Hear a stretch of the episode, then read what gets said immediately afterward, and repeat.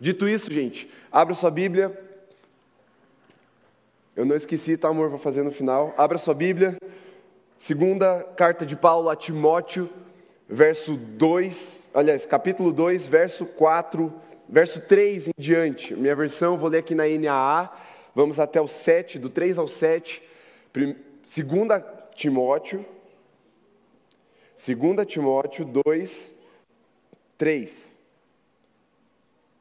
Versão NAA. Pode acompanhar pela sua ou pelo telão, que você achar melhor. Vamos ler aqui. Está escrito assim: Participe dos meus sofrimentos como bom soldado de Cristo Jesus. Nenhum soldado em serviço se envolve em negócios desta vida, porque o seu objetivo é agradar aquele que o recrutou. Igualmente, o atleta não é coroado se não competir segundo as regras. O lavrador que trabalha deve ser o primeiro a participar dos frutos. Pense bem no que acabo de dizer, porque o Senhor dará a você a compreensão em todas as coisas. Feche seus olhos, vamos orar. Senhor, muito obrigado pela tua palavra que nos afirma que nós vamos compreender todas as coisas, se tão somente prestarmos atenção naquilo que o Senhor está dizendo. Eu peço então que o nosso coração esteja nessa noite totalmente voltado para o Senhor, prestando atenção na tua palavra, naquilo que o Senhor está dizendo, para que a graça da compreensão, do entendimento nos alcance. E nessa noite, o nosso coração seja tomado por uma paixão como nunca antes, Senhor.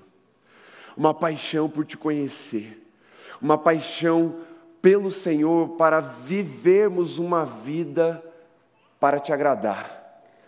Faz isso, opera esse poder, essa obra em nós nessa noite, em nome de Jesus, Senhor. Eu peço por cada um dos teus filhos que está aqui nessa noite. Peço por cada um dos teus filhos que estão nos acompanhando de casa. E peço por cada um dos teus filhos que vão ouvir essa mensagem depois. Faz isso, Senhor. Lança sobre nós compreensão, revelação, para que o nosso coração queime em paixão por Ti, em nome de Jesus. Amém, Senhor. Amém?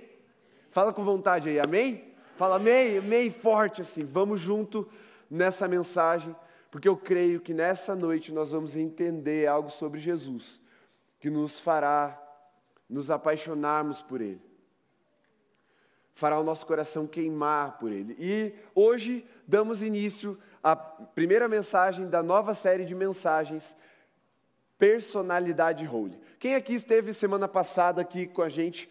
No, na reunião profética, levanta a mão aí bem alto. Então você já está por dentro que nós vamos trabalhar a nossa identidade ministerial como chamando ela de personalidade holy.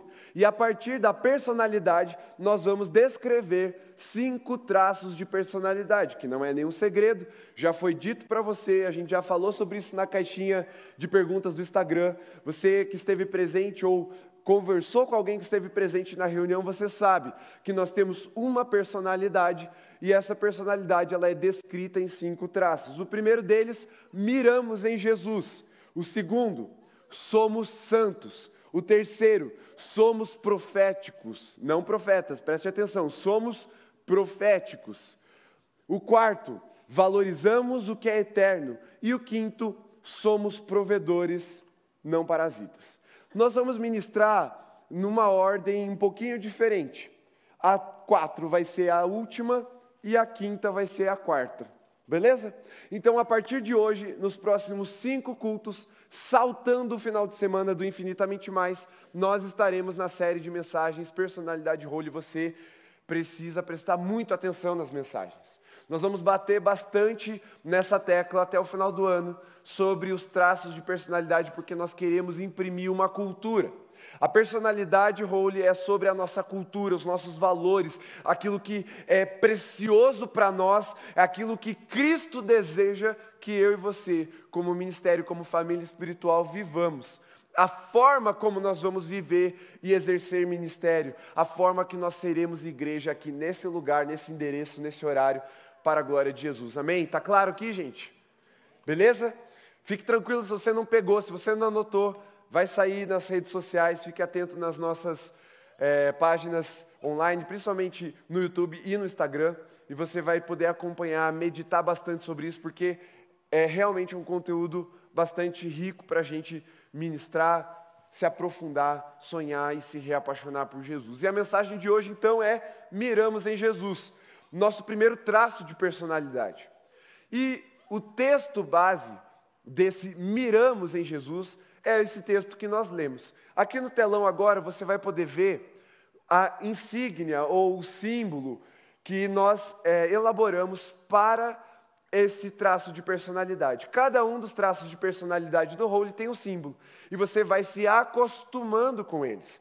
Porque nós vamos, ao longo do tempo, trabalhando bem essas questões para que todo mundo esteja entendendo e tenha clareza não só para compreender, mas também para explicar para as pessoas. E os símbolos vão sempre nos lembrar. Por isso, uma cruz, que é o símbolo de Cristo, do Evangelho de Cristo, com um alvo ao seu redor. Por isso, miramos em Jesus. Cristo é o nosso objetivo, Cristo é o nosso alvo. E esse traço de personalidade é sobre agradar aquele que nos chamou. Muito bem.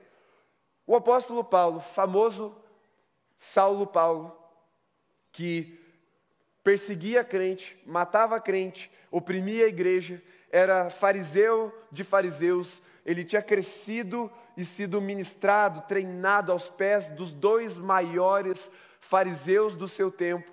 Ele tinha um conteúdo muito profundo na Torá, ele tinha um domínio da lei.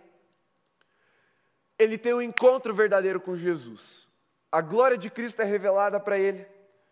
Ele perde a sua visão por alguns dias. E ele passa a ser o grande apóstolo de Cristo Jesus no primeiro século. Provavelmente, e depende aqui, claro, da sua, dos seus critérios, mas provavelmente ele é o maior missionário, o maior apóstolo, o maior evangelista de todos os tempos, porque ele pegou o evangelho de Cristo que estava localizado, centralizado em Jerusalém e levou, disseminou por todo o mundo conhecido daquela época. E aí, já no fim da sua carreira, ah, e uma curiosidade: Saulo não virou Paulo, gosto de ensinar isso para vocês. Saulo, também chamado Paulo, está escrito lá em Atos 13, versículo 9, se eu não me engano. Saulo é o nome na língua hebraica, Paulo é o nome em latim. Então, por que é que Saulo, antes denominado Saulo, passa a ser chamado só de Paulo depois? Porque ele primeiro estava no meio de um povo hebreu, portanto Saulo, depois ele foi enviado aos gentios, e a língua comum da época era latim ou grego, e ali foi disseminada disseminado a fama dele a partir do nome Paulo. Por isso que de um ponto para frente em Atos, Saulo fica sendo mais chamado Paulo. Mas Saulo é Paulo, Paulo é Saulo, é o mesmo nome, duas línguas diferentes, é tipo Tiago e James. Tiago em português, James em inglês, é o mesmo nome, só que soa totalmente diferente. Talvez isso tenha sido, uau, uma novidade para você. Mas acontece, nem todo nome é transliterado de uma língua para outra, e o nome de Saulo, ele mudou um pouquinho. Uma letra só para a gente no português. Mas enfim, pulando essa curiosidade, Paulo chega ali no final da sua carreira. Ele já está terminando a sua, a sua missão, concluindo a sua missão. E ele deixou um legado evidenciado na vida de um jovem pastor chamado Timóteo. Timóteo, que aprendeu a fé, ouviu a fé a partir da sua mãe, da sua avó, ele assume uma igreja, provavelmente a igreja ali de Filipos, e ele está liderando a comunidade que Paulo plantou, a igreja que Paulo plantou ali. E ele recebe duas cartas muito importantes do seu mentor, do seu pastor, que era o apóstolo Paulo. E Timóteo então recebe uma série de instruções que são muito ricas para mim, para você que somos jovens. Por quê? Porque tudo que Paulo fala para Timóteo vale, é muito fácil de aplicar nas nossas vidas, especialmente nós que vivemos um contexto eclesiástico. Então, quando nós vamos às cartas, nós vemos claramente Deus falando comigo e com você, porque nós temos uma similaridade. E nós estamos, de uma certa forma, começando a nossa vida na fé. Nós ainda temos muito tempo na presença de Jesus, na missão que nos foi dada a cumprir. E ele fala: olha, importa agradar aquele que te chamou como um bom soldado. Paulo está fazendo uso de uma linguagem de comparação, de ilustração, para facilitar o entendimento de Timóteo e para todos aqueles que fossem ler essa carta. Só que, vamos lá, aquelas musiquinhas que a gente aprendia quando era criança na igreja, sou um soldadinho de Jesus, essa linguagem mais bélica, ela foi caindo em desuso, ela foi ganhando uma conotação negativa na nossa sociedade, que é pacifista. Portanto, quando nós falamos de sermos soldados de Cristo Jesus, nós precisamos voltar ao entendimento da época para compreender o que é que a Bíblia está dizendo sobre isso. Nós precisamos entender com o coração daqueles que estavam lendo essa carta, ouvindo essas palavras, para que a gente não crie resistência. Como assim sermos soldados de Cristo? Não tem a ver com nós adotarmos uma postura agressiva contra as pessoas. Por quê? Porque, afinal de contas, a própria Bíblia nos, nos diz: a nossa guerra não é contra a carne nem contra o sangue. Ou seja, não é contra as pessoas, não é contra aquilo que nós estamos vendo. Mas a nossa guerra, ela é contra principados e potestades que atuam nas regiões espirituais. E essa guerra, ela é real, ela é mais real do que as guerras físicas. E quando eu era seminarista, um, um professor disse, e aquilo me marcou: o crente que não sabe que está lutando, ele está apanhando. Por isso, Paulo está chamando Timóteo a uma compreensão espiritual, de assumir uma postura como de um bom soldado. A fé não é uma brincadeira, a fé não pode ser vivida de forma leviana, mas nós precisamos assumi-la na postura de um soldado que foi convocado pelo capitão, pelo seu senhor a uma guerra. Só que isso não é sobre pegar em armas, não é sobre brigar, não é sobre bater em ninguém, não é sobre sair gritando e vo com vozes mais altas do que as dos outros, não. Assumir a postura de um bom soldado. Aqui Paulo deixa claro para Timóteo, é sobre se desapegar das coisas desse mundo para termos um único alvo, que é agradar aquele que nos chamou. Como um bom soldado, é de cumprir a sua missão. A nossa missão é agradar o coração de Jesus.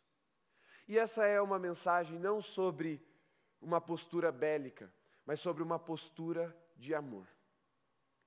Porque Cristo nos amou primeiro. Deus nos amou quando ainda éramos os seus inimigos. Deus nos amou quando nós ainda o odiávamos, éramos opositores à sua vontade e à sua palavra. Cristo nos amou e morreu por nós quando nós ainda não éramos filhos. E esse amor nos alcançou. E essa é a boa notícia, essa é a verdade do Evangelho. Nós não merecemos, mas Cristo nos deu a salvação. E essa mensagem nos liberta. Essa mensagem quebra cativeiros na nossa vida. Essa mensagem nos resgata da condenação da morte do inferno. Mas existe uma mensagem que nos faz viver em santidade e na vida abundância, abundante que Deus preparou para nós. E essa mensagem não é sobre o amor de Deus por nós mas é sobre o nosso amor ao Senhor.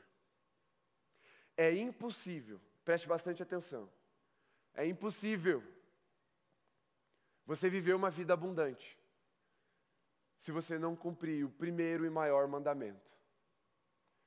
Lá em Mateus 22, 36 a 38, um fariseu chega e pergunta: Mestre, qual é o maior mandamento?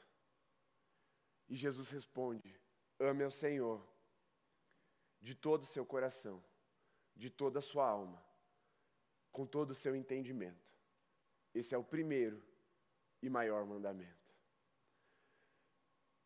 Não podemos viver uma vida verdadeiramente cristã, livre, abençoada e abundante.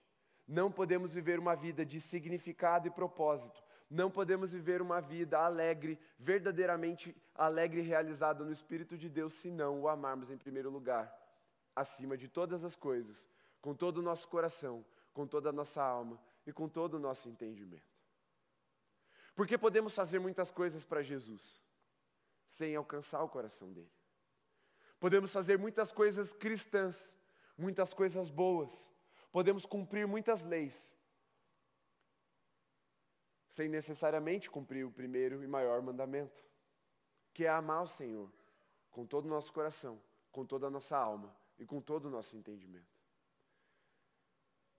Só que isso vai nos levar fatalmente a uma vida religiosa e vazia. Aquela vida ativista, de frequentar e frequentar e frequentar cultos, ouvir, ouvir e ouvir mensagens, cantar e cantar e cantar canções, ofertar e ofertar e ofertar no altar e voltarmos para nossa casa com o coração vazio, com o coração perdido, com o coração atribulado, com a tristeza tomando conta com frustrações tomando conta do nosso coração. Por quê? Porque tudo isso que nós fazemos, que são coisas boas, só tem valor. Preste muita atenção nisso, ela só tem valor se alcançarem um alvo, um objetivo, agradar o coração daquele que nos salvou porque nós não cantamos músicas para gostarmos das músicas que estamos cantando, nós não pregamos mensagens para gostarmos das mensagens que estamos pregando, nós não fazemos um culto para gostarmos do culto. Tudo o que nós fazemos, toda vez que cumprimos a palavra de Deus, que vivemos de forma coerente, expressando um testemunho da nossa fé, a fé cristã, nós precisamos fazer essas coisas para alcançar o coração de Jesus. Porque Jesus conta uma parábola para os discípulos e para a multidão que estava ouvindo de que havia um fariseu com muito orgulho de tudo que fazia, porque ele era craque em fazer coisas. E ele chegou diante do altar falando: Deus, obrigado porque eu não mato, não roubo. Eu podia estar fazendo isso, mas estou aqui no teu altar. Obrigado porque eu tenho muitos bens e eu dou ofertas generosas e eu venho para o altar regularmente, nunca faltei com o Senhor, eu dou dízimo, dou oferta, eu canto, meus filhos estão ali, meus filhos estão lá, minha família é boa, obrigado porque eu não sou como aquele miserável que está lá atrás chorando, aquele pecador republicano. E enquanto isso, esse republicano pecador, que não sabe fazer as coisas direito, ou se sabia, fazia muito mal, porcamente, mas ele estava quebrantado diante de Jesus ou diante do Senhor e falando com alta voz, batendo no seu peito, dizendo: Senhor, tem misericórdia de mim, porque eu sou pobre e pecador. E Jesus fala: Olha, eu digo que esse segundo, não o primeiro, voltou para casa justificado, com seu coração preenchido tendo um propósito para cumprir, com uma vida cheia de significado e verdade, uma vida cheia de alegria e unção para viver na presença do Senhor. Mirar em Jesus é, so, é sobre agradar aquele que nos chamou, porque tudo que fazemos precisa terminar com um selo de aprovação. Aqui no Brasil nós temos um órgão regulador de qualidade. Esse órgão se chama Inmetro, certo? Ele testa o produto para que eu e você, que somos consumidores, não sejamos enganados. Então, quando você vai, sei lá, alguém aqui anda de moto? Levanta a mão. Olha aí, temos dois ali, mais alguém? Três, Gui, beleza? Ok, três pessoas, não é um bom exemplo, porque vocês não. Tá, vocês, talvez vocês saibam. Andar de moto você precisa usar capacete, está na lei. Você vai comprar um capacete, você precisa procurar um selo de qualidade. É um selo do Imetro. Se ele não tivesse selo, você não tem a garantia de que aquele capacete vai proteger a sua cabeça. Para que aquele capacete ele seja colocado no mercado, ele seja colocado nas prateleiras das lojas, ele passa por uma série de testes que vai garantir a qualidade da proteção. E aí, se você sofrer um acidente e bater a cabeça, o capacete cumpre sua função, que é proteger a sua cabeça. Da mesma forma, tudo aquilo que nós fazemos precisa ter um selo de aprovação que é o selo de Jesus. Aquilo que nós fazemos precisa ser testado, precisa ser colocado no fogo do Espírito, com verdade, com sinceridade de coração, à luz da palavra de Deus, para saber: será que eu estou fazendo isso para Jesus mesmo? Será que eu estou cantando bonito assim para Jesus ou porque eu quero receber elogios no final do culto? Será que eu estou vindo para a igreja para agradar Jesus ou porque é para agradar os meus pais que são crentes e me criaram na igreja? Para depois eles deixarem eu ir para balada e nas festas e me deixarem em paz, parar de me atazanar? Será que Eu leio a Bíblia e posto no Instagram o versículo do dia para ganhar curtidas ou para que a palavra de Deus fale comigo e assim eu agrade o Senhor que me chamou. É sobre nós colocarmos a nossa vida no fogo, na luz e no calor do fogo, para ver se ela realmente tem um selo de aprovação da parte de Jesus. Porque a Bíblia é muito explícita ao dizer que um dia todas as coisas vão ser colocadas no fogo e só o que é eterno vai prevalecer. E agradar as pessoas vai passar, meu irmão, não vale a pena. Quando nós postamos uma foto nas redes sociais, há uma descarga de adrenalina no nosso cérebro, gerando expectativa, ouvindo da expectativa, da quantidade de curtidas e comentários que nós vamos receber. Por isso ela, as redes sociais hoje se assemelham à droga. os criadores, os, os programadores, eles compreenderam primeiro a mente humana, depois eles projetaram as redes sociais para quê? Para que a nossa mente ficasse viciada naquilo. E quando nós postamos, nós não, não postamos para expressar quem nós somos, para mostrar a nossa essência. E muitas vezes até coisas cristãs, como repostar é, as postagens da, do Holy, ou postar uma foto na igreja, ou postar uma música para o Senhor. Muitas vezes nós não fazemos isso para agradar o Senhor, ou para expressar a nossa fé verdadeira. Nós fazemos isso para ver quem vai curtir, quem vai nos devolver aquela aprovação que a gente tanto quer.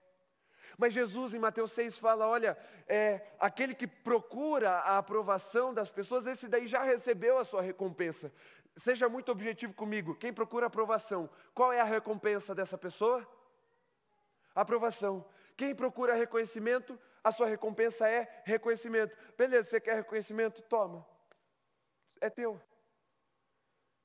Mas isso não vai preencher o nosso coração em nenhuma instância passa tão rápido quanto o efeito de uma droga no nosso organismo. E a nossa vida continua vazia, só que atarefada.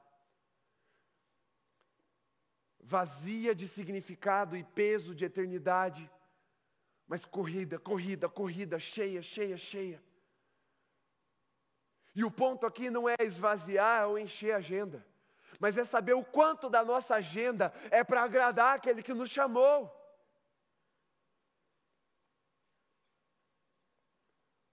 o quanto daquilo que fazemos hoje, ao ser provado pelo fogo, vai prevalecer, vai permanecer, ou vai virar fumaça para o esquecimento. Mirar em Jesus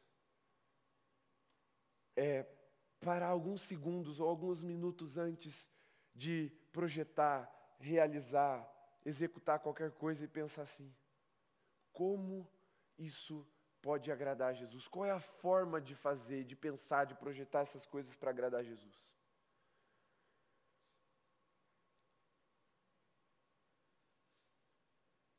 Quando um casal casa, vão ao altar, eles declaram votos, que a maioria das vezes não são votos, são só declarações de amor, mas tudo bem, é bonitinho, a gente chora mas declaram amores uns, um para o outro, porque ali é muito fácil de idealizarmos uma rotina, uma convivência que nos coloca de forma propícia a, a cumprir aquelas promessas, aquelas declarações e votos. Mas, na hora do vamos ver, aquilo que a gente sonhou, aquilo que a gente imaginou, aquilo que a gente idealizou, não necessariamente acontece. Porque, poxa, eu fiz de todo o coração, fiz, nossa, me dediquei, cheguei mais cedo, lavei a louça, limpei a sala, cobri a mesa, sei lá o que você tem que fazer na tua casa, só que você esqueceu de tirar o lixo. Aí, o seu cônjuge chega, vai no banheiro e vê o lixo cheio e fala: Meu Deus, você não fez nada hoje. O lixo está aqui. Falei para você tirar o lixo. Aí você olha para o resto da casa brilhando mas não ganhou o selo de aprovação que você achou que ganharia. Tem gente que não, eu vou acordar cedo e vou fazer o café e vou levar na cama, e aí você acorda a pessoa com uma bandeja de café da manhã, e aquela pessoa olha e fala: sai daqui, eu quero dormir. Você fala: poxa, mas eu acordei mais cedo. eu fiz o café da manhã e eu estou trazendo uma bandeja de café para te agradar. Eu quero dormir, sai daqui. Essa semana me mandaram uma postagem de uma criança de 4 anos de idade que foi acordada no dia do seu aniversário com uma bandeja de café da manhã na cama. E ela estava com a cara assim, ó. Ela só queria dormir. Para nós aprendermos a agradar alguém, a gente primeiro precisa conhecer essa pessoa. A gente pode ter a melhor das intenções, mas nós precisamos aprender a linguagem de amor dessa pessoa.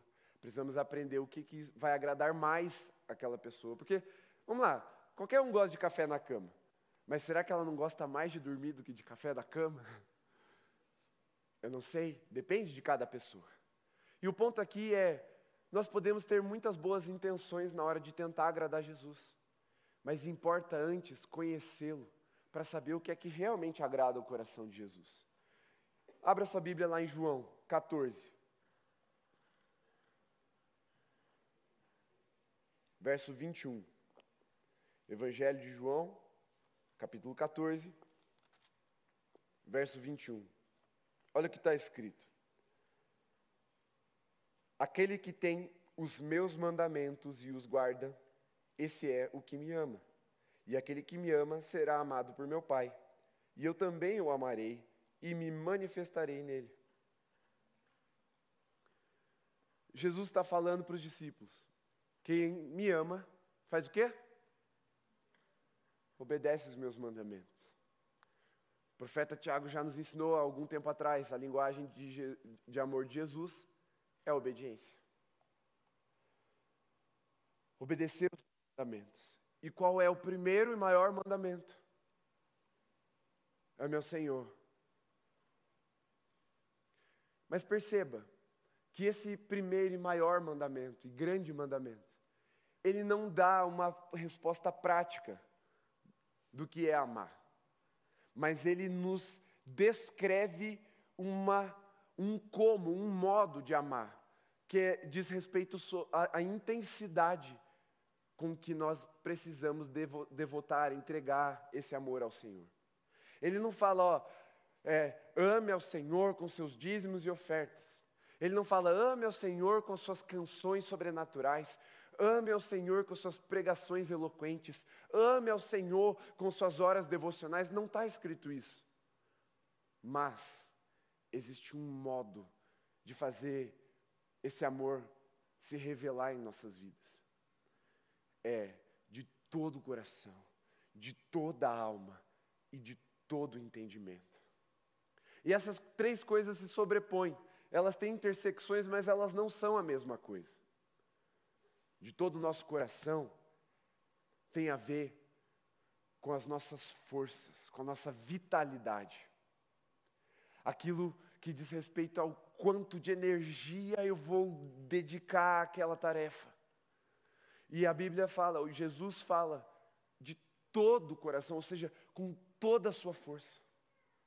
Ele fala aqui também, além de toda sua, todo o seu coração, ele está falando que é com toda a sua alma, que diz respeito à sua vida espiritual, sua espiritualidade, suas emoções, quem você é. Tudo que você é precisa amar o Senhor. Você precisa estabelecer disciplinas espirituais para amar o Senhor e todas elas para amar o Senhor, porque é de toda a sua alma. Ele também fala que é com todo o entendimento que diz respeito às suas capacidades facultativas, intelectuais, com a sua compreensão. Por isso que a fé não anula a razão, a fé transforma a nossa razão eleva a nossa razão para que nós possamos compreender o tamanho do amor que nos amou e viver nele, a partir dele, com toda a nossa vida, com todo o nosso entendimento.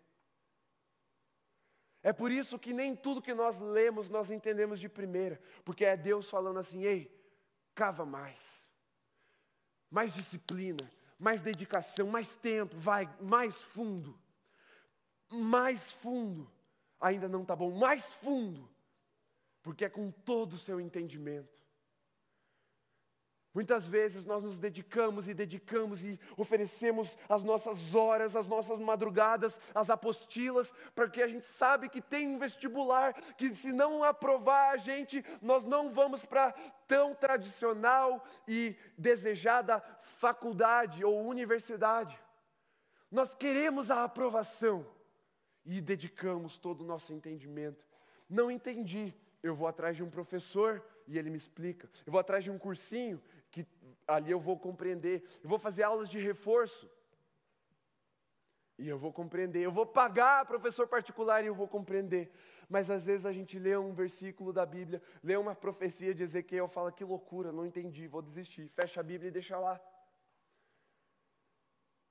O nosso amor precisa queimar em nosso coração por Jesus ao ponto dele olhar para nós e falar assim, ó, tá aprovado.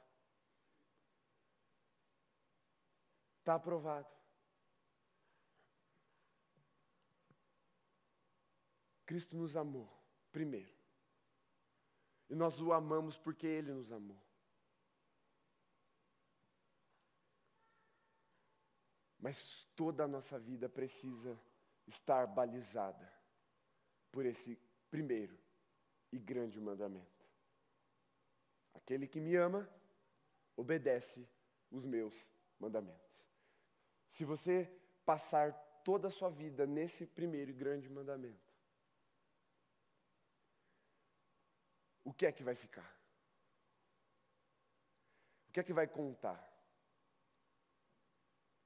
Porque eu e você, nessa vida, estamos sendo preparados para a eternidade, amém?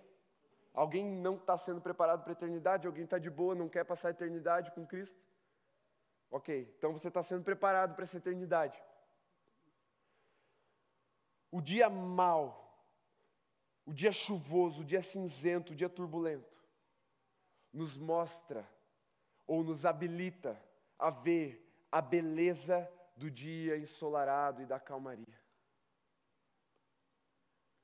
A dor do sofrimento, da angústia, dos problemas e das dificuldades e das aflições dessa terra habilitam o nosso coração para experimentarmos da alegria eterna no Senhor.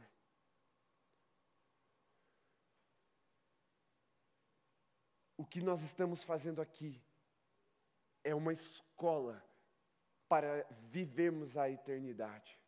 Nós só vamos valorizar a eternidade porque experimentamos as coisas efêmeras e passageiras da vida e vimos que muitas coisas boas se perderam.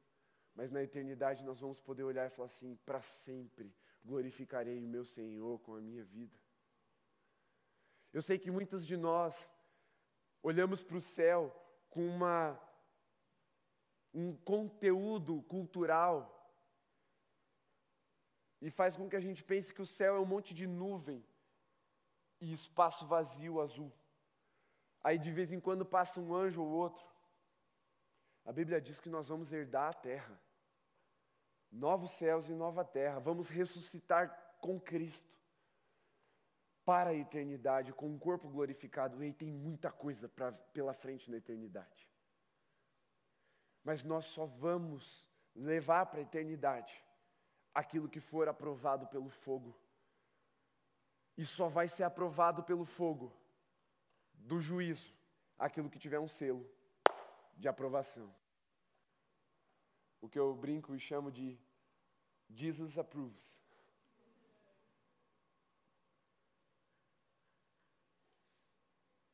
Precisa ser aprovado.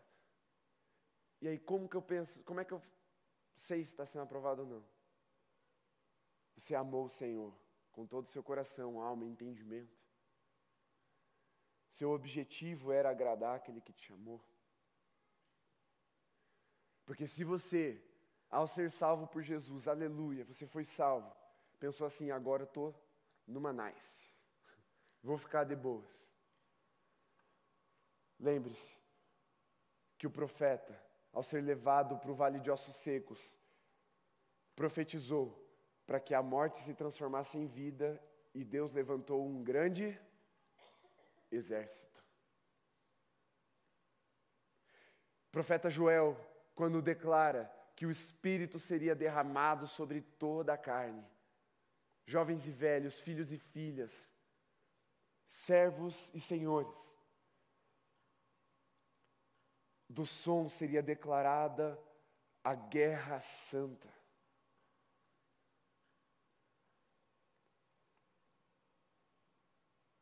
Nós somos salvos da morte, da secura dos ossos, daquele lugar de desespero e vazio.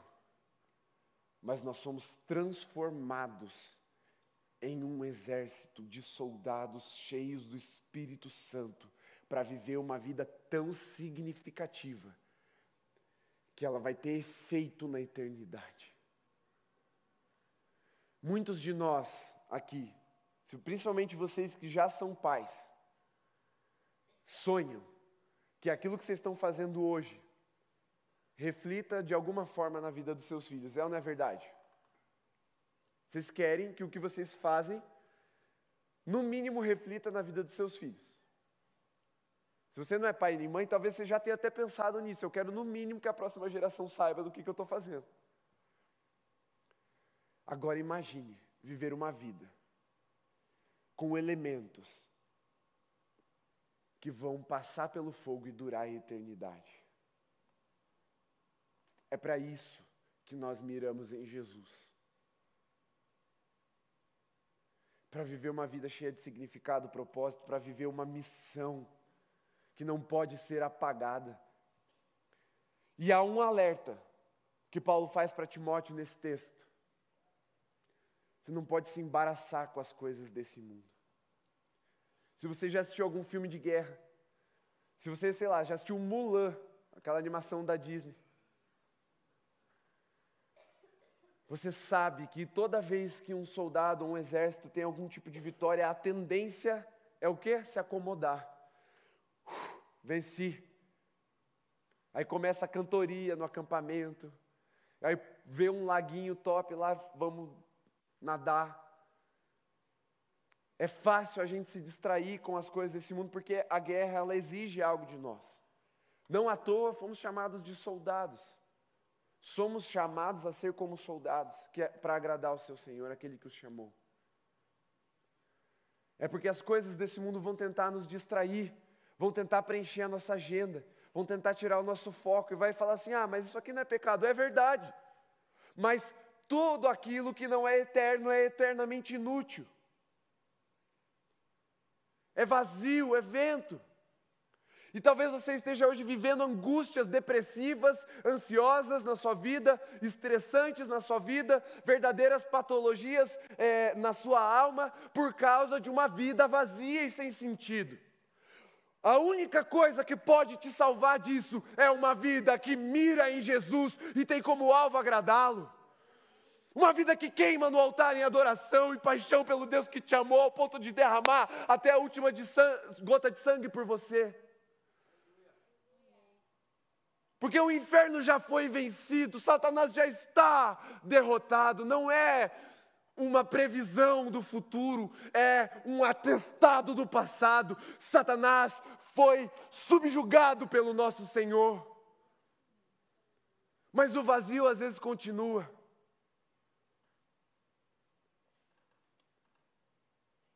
Porque está faltando agora você amar Jesus de verdade. Não do seu jeito, não do meu jeito, mas do jeito que Jesus mandou a gente amar. Por um único e simples motivo. Ele sabe o que é o melhor para nós nós não sabemos. E ao vivermos uma vida de obediência ao que Ele manda, experimentaremos, pela renovação da nossa mente, uma vontade que tem três adjetivos que só essa vontade tem: boa, perfeita e agradável. Tão agradável que fez o grande fariseu Paulo considerar tudo cocô, esterco.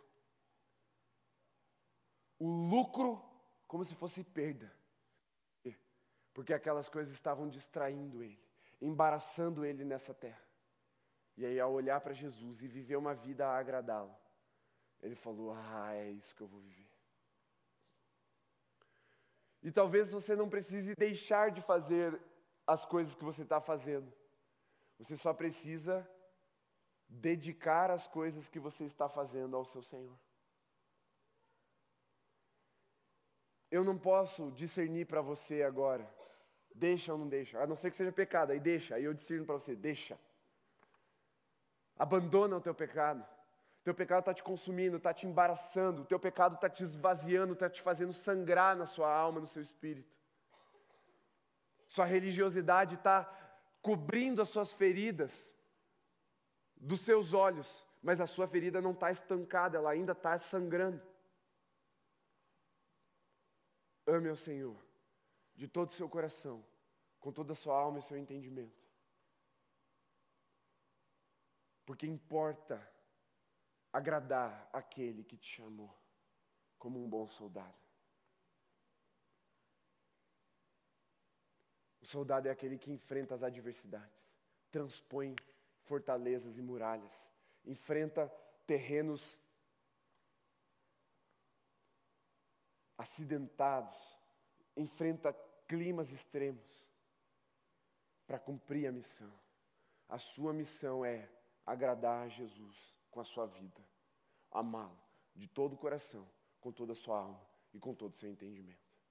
E veja, é como um bom soldado, é com devoção, é em obediência por amor, como servos de um único Senhor.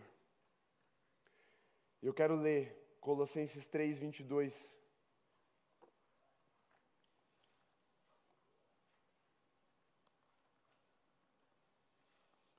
Para você entender.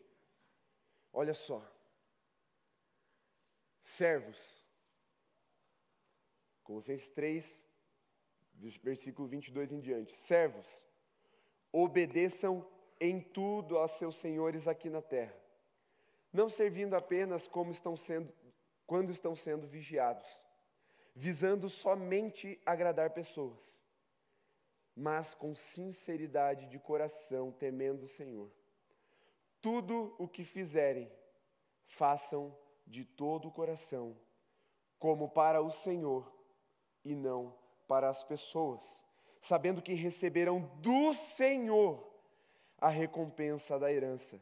É a Cristo o Senhor que vocês estão servindo. Sabe por que, que as pessoas se desviam da igreja? Porque elas se frustram. Porque elas fazem coisas na igreja achando que estão servindo a igreja, esperando uma recompensa da igreja. E aí a igreja não reconhece, a igreja não dá o devido valor, as pessoas não tratam como deveriam tratar, aí frustra, vai embora. Quando nós servimos as pessoas, nós vamos nos frustrar. As pessoas são frustrantes. Nós somos frustrantes. Mas toda vez que nós nos frustrarmos por servir alguém ou servir a igreja de Jesus, isso é uma evidência do nosso pecado. Servimos ao, a instituição errada ou a pessoa errada, as pessoas erradas. Porque toda vez que estivermos servindo, precisamos servir como ao Senhor, porque Ele é o nosso Senhor e é a Ele a quem nós servimos. Se você ficar querendo recompensa das pessoas, a única coisa que você vai ter é reconhecimento. Mas se você servir a Jesus na vida das pessoas, aí sim, você vai receber a recompensa do Senhor. E a recompensa é Cristo. Jesus vai ser a sua recompensa.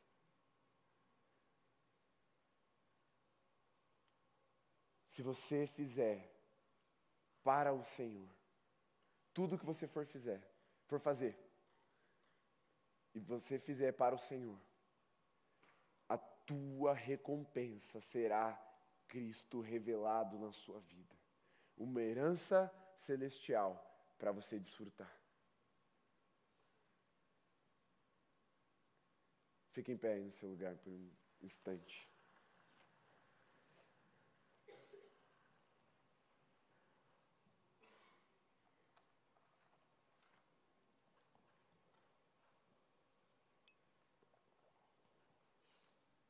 Primeira João 4:19.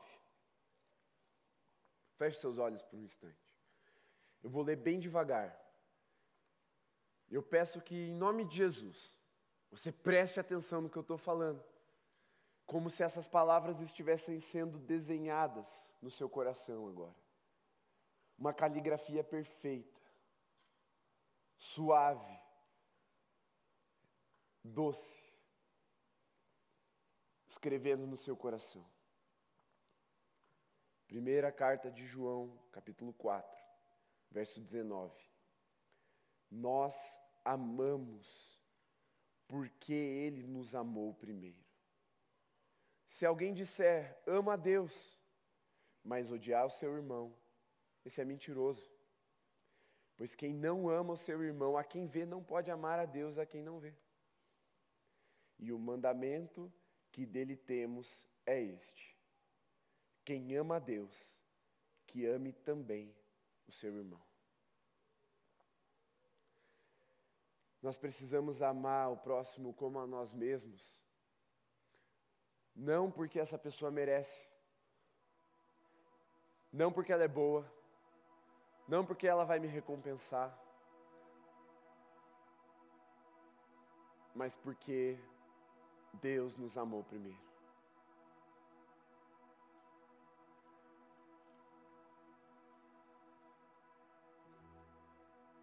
Eu estou falando muito sobre amar a Deus aqui, amar a Jesus com toda a sua vida. E talvez você esteja pensando: como? O que eu tenho que fazer de diferente?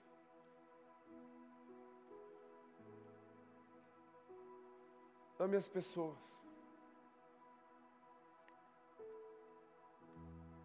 Porque Deus te amou primeiro. Jesus fala: quando eu fui estrangeiro, vocês me acolheram. Quando eu tive fome, vocês me deram de comer.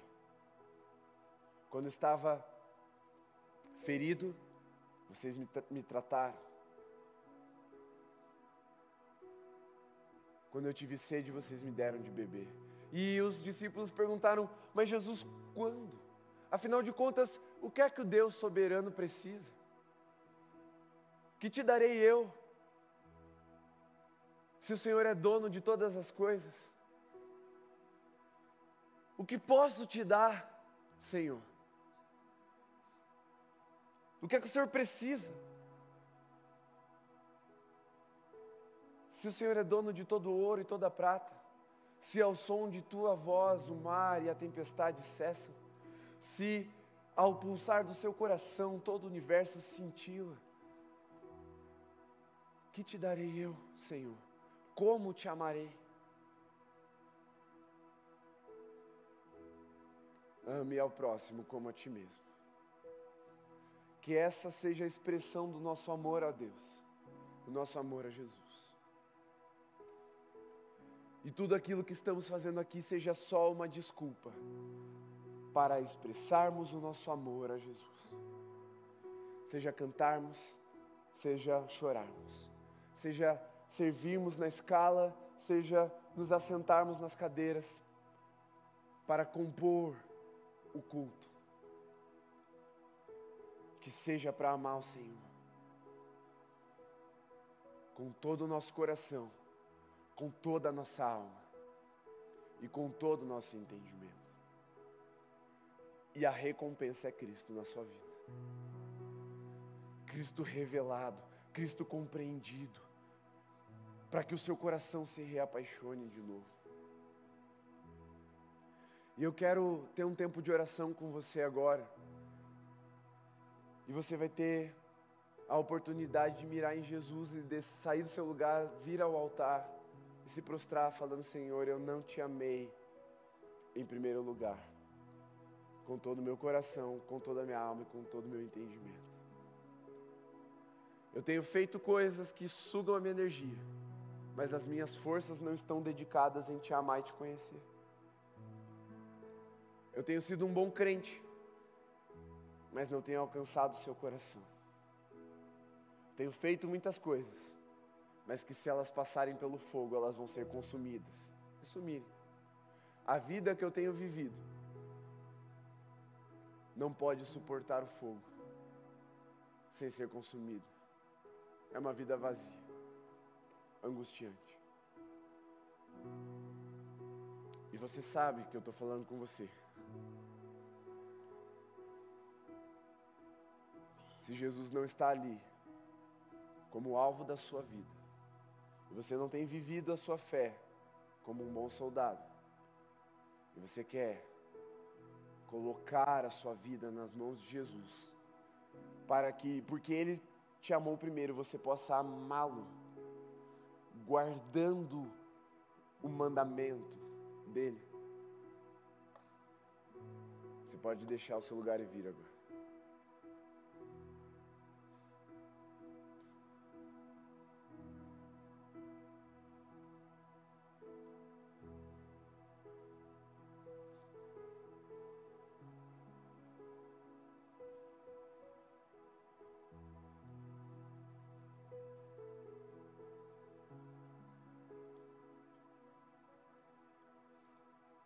Trocando as palavras. Se você acha que Jesus merece mais de você, deixe seu lugar e venha.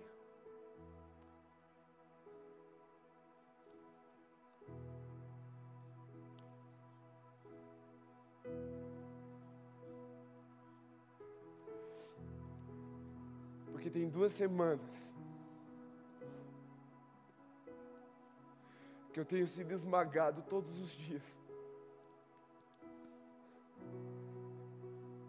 Pela verdade de que eu não tenho oferecido tudo que Cristo merece. Isso tem me levado a, uma, a um desespero.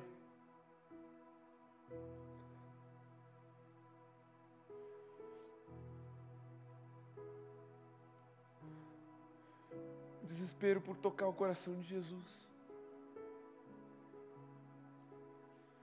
De não me saciar, porque eu fui aprovado ou reconhecido. Porque tem uma régua humana sendo usada para me medir e eu tenho sido aprovado. Cristo tem me lembrado que isso pouco importa, que isso nada importa. Se, e somente se, Ele olhar para mim e colocar um selo de aprovação. Porque não é se você vai perder a salvação, não, se você vai para o céu ou para o inferno. A gente só está falando com quem vai para o céu aqui.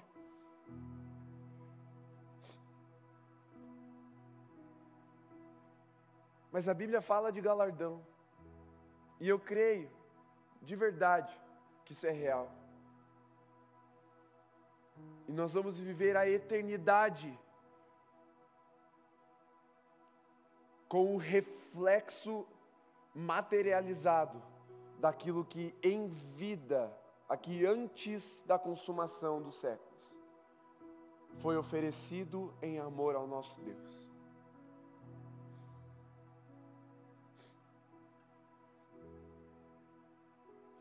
Um dia eu entendi que só não ir para o inferno era muito pouco, que eu precisava de algo mais para encher o meu coração de vida.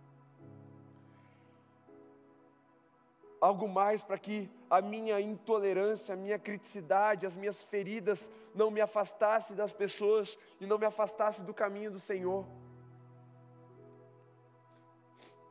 Disse algo mais era uma vida totalmente consumida ou sendo consumida, sendo gasta pelo fogo do Espírito. Talvez você é aquele crente que, se precisasse morrer pelo Evangelho, você morreria. Mas você está tendo no Brasil uma oportunidade única de viver pelo Evangelho. viver por Jesus e para Jesus e não está vivendo. É fácil falar, não, eu morreria também, eu não negaria Cristo para não ir para o inferno. Mas você viveria para Cristo em obediência? Porque só não, é, não ir para o inferno é muito pouco, comparado a tudo aquilo que Cristo nos ofereceu na cruz. Foi liberdade, foi vida, e foi vida em abundância, não qualquer vida. Caminhos mais altos, mais elevados do que os nossos. E não é um pouco melhor. Jeremias fala que é tão mais alto quanto o céu é mais alto do que a terra. Tudo isso está sendo oferecido para nós vivemos em obediência, em amor, queimando, queimando, queimando por Jesus. E muitas vezes nós estamos nos contentando com o selo da salvação. Ah, eu não vou para o inferno, pelo menos.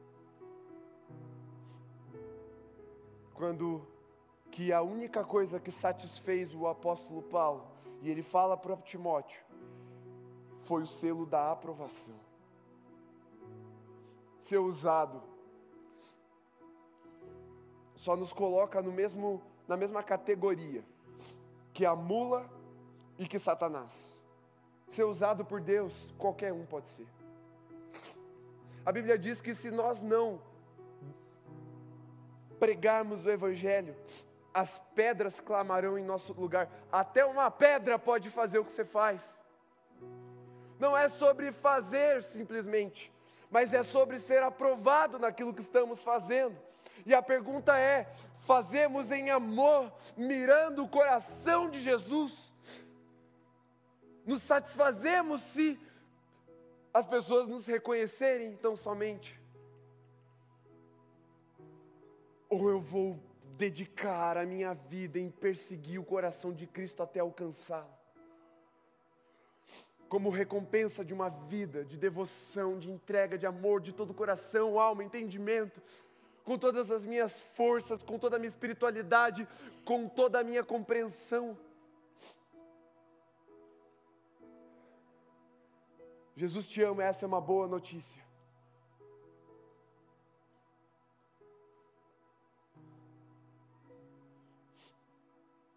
É uma notícia que veio do céu para a terra. Mas eu creio que nessa noite, o Espírito do Senhor está sobre nós, para extrair de nós uma outra notícia e levar para o céu a notícia de que nós amamos a Jesus também. Eu creio que nessa noite, o Espírito está como fogo provando as nossas vidas, para que suba aos céus uma notícia Aqui existem filhos que amam o Pai. Aqui existem soldados que importam agradar o seu Senhor. Aqui existem servos que vão obedecer os seus mandamentos. Eu creio que nessa noite o Senhor está nos aprovando. E Jesus, agora prostrados diante de Ti, e tão somente e exclusivamente diante do Senhor. Oferecemos a nossa vida a Ti, não uma parte, não a maioria, não quase tudo, mas a nossa vida, toda ela, para o Senhor. Oferecemos a nossa vida com todo o nosso coração com toda a nossa alma, com todo o nosso entendimento, para te amar e viver uma vida de amor ao Senhor, para agradar o teu coração. Eu peço, Espírito Santo, gere em nós maturidade agora. Para diferente daquelas criancinhas que estão acostumadas a dizer eu quero, eu gosto, eu não gosto, é assim, é assado, não como filhos maduros, importa a nós abrir um sorriso no seu rosto, Senhor. Porque já estamos maduros o suficientes para saber que o Senhor não tem filhos prediletos, mas o Senhor tem filhos dos quais o Senhor tem prazer, dos quais o Senhor se agrada. E o nosso desejo nessa noite é sermos como Jesus, um filho ou filhos que te dão prazer, filhos dos quais o Senhor se agrada. Miramos em Ti, Jesus. Recebe o nosso culto, recebe a nossa adoração, recebe o nosso serviço, recebe as nossas ofertas, recebe os nossos dízimos, recebe a água que damos ao sedento, a comida que damos ao faminto, o abrigo que damos ao estrangeiro, recebe, Senhor, o amor que damos às pessoas. Recebe, porque nós queremos te receber como herança, Senhor. A revelação de quem tu és, como herança das nossas vidas. Para que todo o resto vire como esterco. E só o que é eterno fique. Que em nome de Jesus, Pai, o teu Espírito nos venha trazendo revelação e sabedoria agora. Pedimos, Senhor, ao, primeiro, confessamos, confessamos a nossa imaturidade, nossa falta de conhecimento das Escrituras, confiamos nossa falta de discernimento e pedimos auxílio ajuda, pedimos que o Senhor nos dê sabedoria, porque queremos julgar a nossa própria agenda, julgar as nossas ações e tarefas, julgar os nossos afazeres, para saber se o Senhor está aprovando ou não. Nos ajuda, Senhor. Mostra para nós se o Senhor tem se agradado ou não. E aquilo que precisa ser retirado, nos mostra também. Aquilo que precisa ser ressignificado, para fazermos como para o Senhor, servindo ao Senhor, amando ao Senhor, nos mostra. E aquilo que precisa ser intensificado, porque estamos no caminho. É desse jeito que o Senhor quer, só que o Senhor quer mais. Aponta também e derrama o óleo sobre nós, para termos óleo de sobra para queimar nessa vida. Que falte vida, mas não falte óleo. Que falte provisão, mas não nos falte visão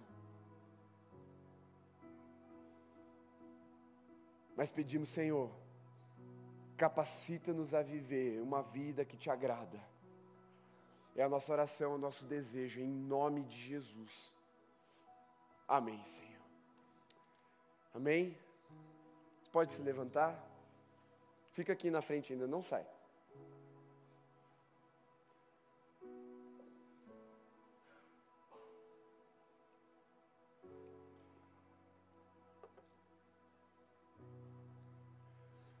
Miramos em Jesus.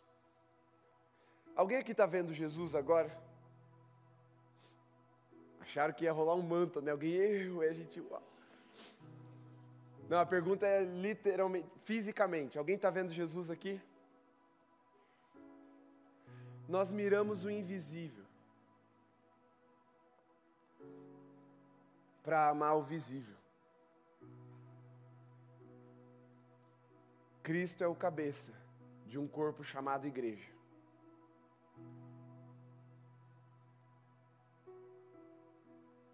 Nós miramos o Senhor para amar as pessoas. Só assim a gente vai conseguir amar o próximo como a nós mesmos. Só assim nós vamos conseguir de fato agradar a Jesus, mirando nele. Só Ele. Só Ele é suficiente. Mas a forma como ele pede que nós o amemos é amando o nosso irmão. Por quê? Porque ele diz que é impossível. Não sou eu, é o apóstolo João, o apóstolo mais achegado de Jesus que diz. Ele sabia o que ele estava falando. É impossível amar o Deus que você não vê, se você odeia quem você vê, o seu irmão. Então talvez Talvez Deus esteja pedindo que você tire algumas coisas do seu coração acerca de irmãos seus na fé, para que você possa amá-lo de verdade. Deixa o Espírito Santo falar com você. Semana que vem a gente continua a nossa conversa. Segunda-feira, horário a ser definido por vocês. Nos stories do nosso Instagram tem uma enquete. Nós vamos ter uma live de até 10 minutos. Quando eu falo 10, normalmente eu uso 7. Mas de 7 a 10 minutos. E a gente vai falar sobre questões práticas desse primeiro traço de personalidade. Miramos em Jesus. Então entra lá, vota e acompanha daí, né? A, a live que a gente vai fazer. Nas próximas cinco segundas-feiras, sempre referente ao tema que a gente vai ministrar aqui no sábado. Miramos em Jesus. É um traço nosso, como ministério, como família Holy. Tudo que fazemos, fazemos para agradar Jesus, como uma desculpa para passar tempo com Ele, servindo as pessoas que Ele nos mandou amar, para revelar o nosso amor por Ele. Amém? A gente faz assim com a sua mão. Senhor, eu peço que essas palavras fiquem mesmo inscritas no coração do teu povo. Palavras poderosas para moldar, para aperfeiçoar, para dar forma à mente e ao coração dos teus filhos, para que se torne um traço da personalidade deles, a personalidade espiritual deles. Que ao olharem para nós, as pessoas vejam que nós miramos em Ti. É a nossa oração em nome de Jesus. Amém. Senta rapidinho, volta para o seu lugar, senta, não sai, não distrai. Peço que você me dê mais uns minutinhos aqui. Eu quero fazer um momento bem, bem legal.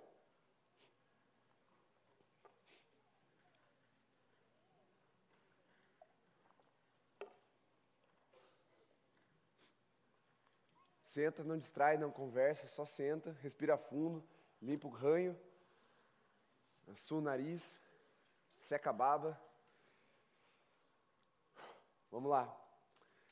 Existem algumas tarefas na nossa composição de culto, que elas são tarefas de bastidores, que a gente só percebe quando dá errado.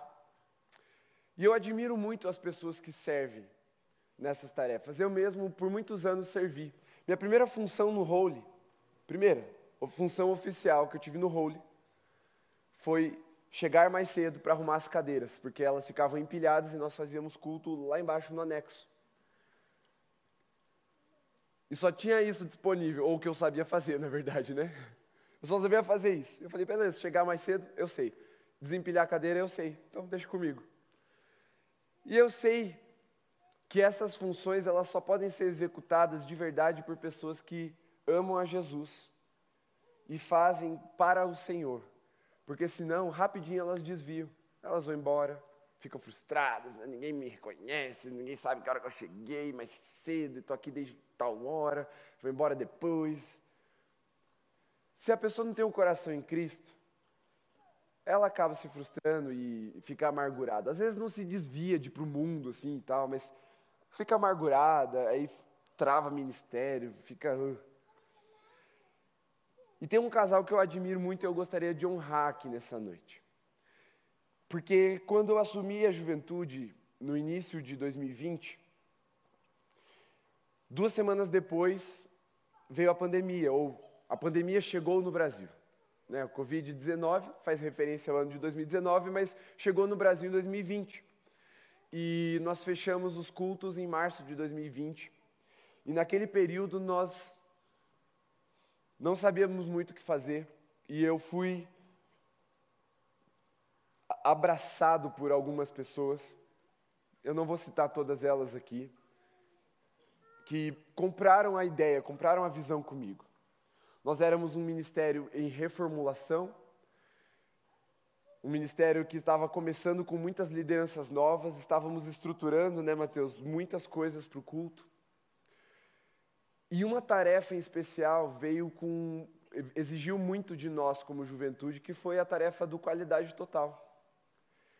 Tínhamos quatro cultos por final de semana e estávamos nos quatro servindo, fazendo tarefas de bastidores que ninguém via. Afinal de contas, as pessoas estavam em casa. Aqui era tudo vazio, as cadeiras, às vezes nem cadeira tinha. Era o pessoal que fazia o serviço do altar, que estava sendo visto, transmitido, e aqueles que estavam nos bastidores fazendo tudo acontecer. Nós temos as equipes de transmissão, de comunicação, de uma forma geral, Mas nós temos a equipe também de qualidade, que é um tipo de, de zela, zeladores do culto. É o, a função real do levita. A gente fala que levita é aquele que toca no altar, e também o levita fazia isso, era só os levitas que serviam no templo, mas ele servia em todas as tarefas, inclusive nas, nas tarefas de zeladoria, de cuidar da estrutura. E um casal especial nos serviu de forma voluntária, com muita intensidade, num período que eu estava começando. Eu estava até meio sem saber o que fazer mesmo com, com o ministério. E eles estão grávidos, o bebê está chegando, eles vão tirar um tempo aí de, de recesso, de descanso, para poder experimentar essa nova fase da vida. E vocês provavelmente vão ficar um tempo aí sem vê-los aqui no culto. Por enquanto ainda vão ver, daqui a pouco não vão mais ver. E eu quero que vocês saibam que eles, não, eles só estão indo para esse, esse período do, do nascimento. Depois eles voltam para estar com a gente nos cultos também. Mas eu queria honrar a vida deles nessa noite porque eles também estão passando a liderança do Qualidade Total. Nós anunciamos semana passada no, na reunião profética que o Igor e a Keren estão assumindo no lugar deles nesse tempo. E eu queria chamar o Matheus e a Rê para vir aqui à frente.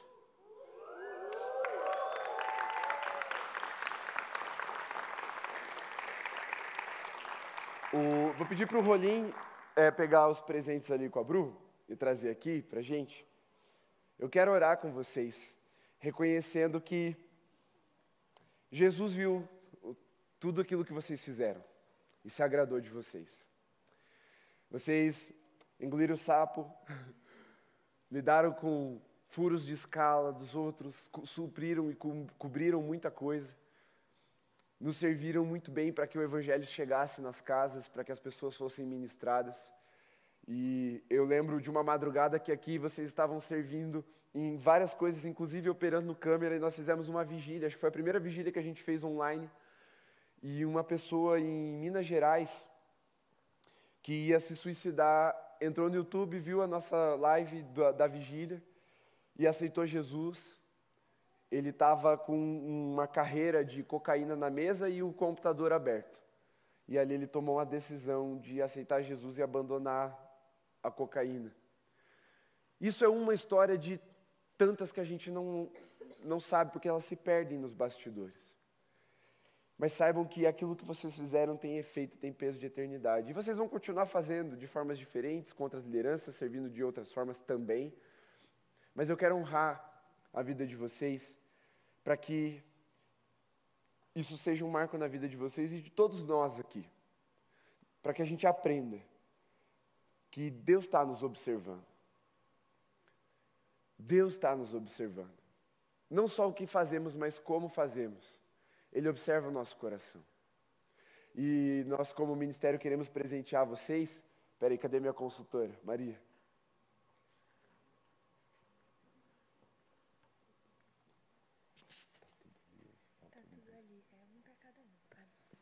Beleza. Presentes no plural porque eles são três. Então é um para o Mateus, um para Rei e um para Israel. Está tudo dentro dessa caixa? Está tudo dentro dessa caixa. Então nós queremos presentear em nome do Ministério a vida de vocês.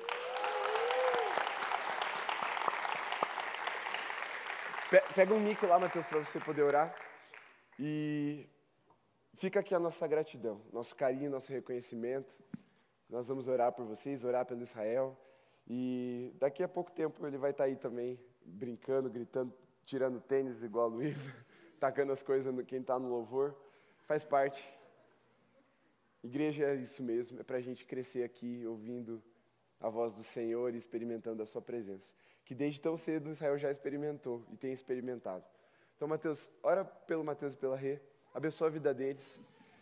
E aí você vai poder também expressar o seu carinho por eles nesse tempo, sabendo que muita coisa que só aconteceu porque tinham pessoas como eles e eles servindo nos bastidores. Amém? Fique em pé.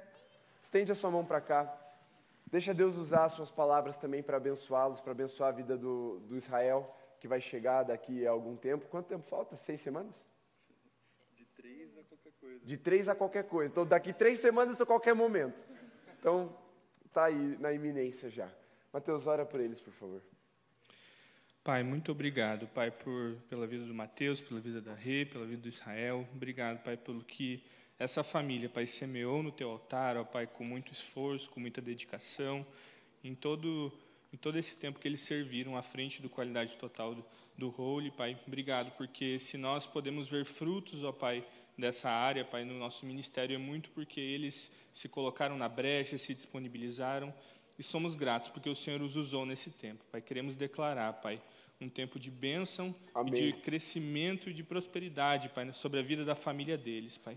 Nós declaramos, ó Pai, que os laços do relacionamento deles serão fortalecidos, Pai, que os laços, ó Pai, serão ainda mais intensos entre eles, Pai, e nós declaramos que o Israel nascerá, Pai, saudável, mas também já cheio da tua presença, Pai. Nós cremos que o Senhor tem grandes planos para essa família, Pai, e nós estamos ansiosos para ver, ó Pai, aquilo que o Senhor continuará gerando através da vida deles, Pai. Se manifesta no lar deles, ó Pai, nesse tempo, que eles possam sentir a Tua presença em cada madrugada ali de perdida de sono, Pai, mas, mas também em cada sorriso do filho deles, ó Pai, em cada detalhe, Pai, nessa nova fase. Nós somos gratos e queremos abençoar os Teus filhos. Em nome de Jesus. Amém. Amém, amém. Então, assim encerramos o nosso culto. Vocês estão despedidos na graça e na paz de Jesus. Vão, façam discípulos, amem a Jesus, amem uns aos outros e vamos festejar, porque Deus é bom, o diabo é mau e a igreja já venceu. Amém?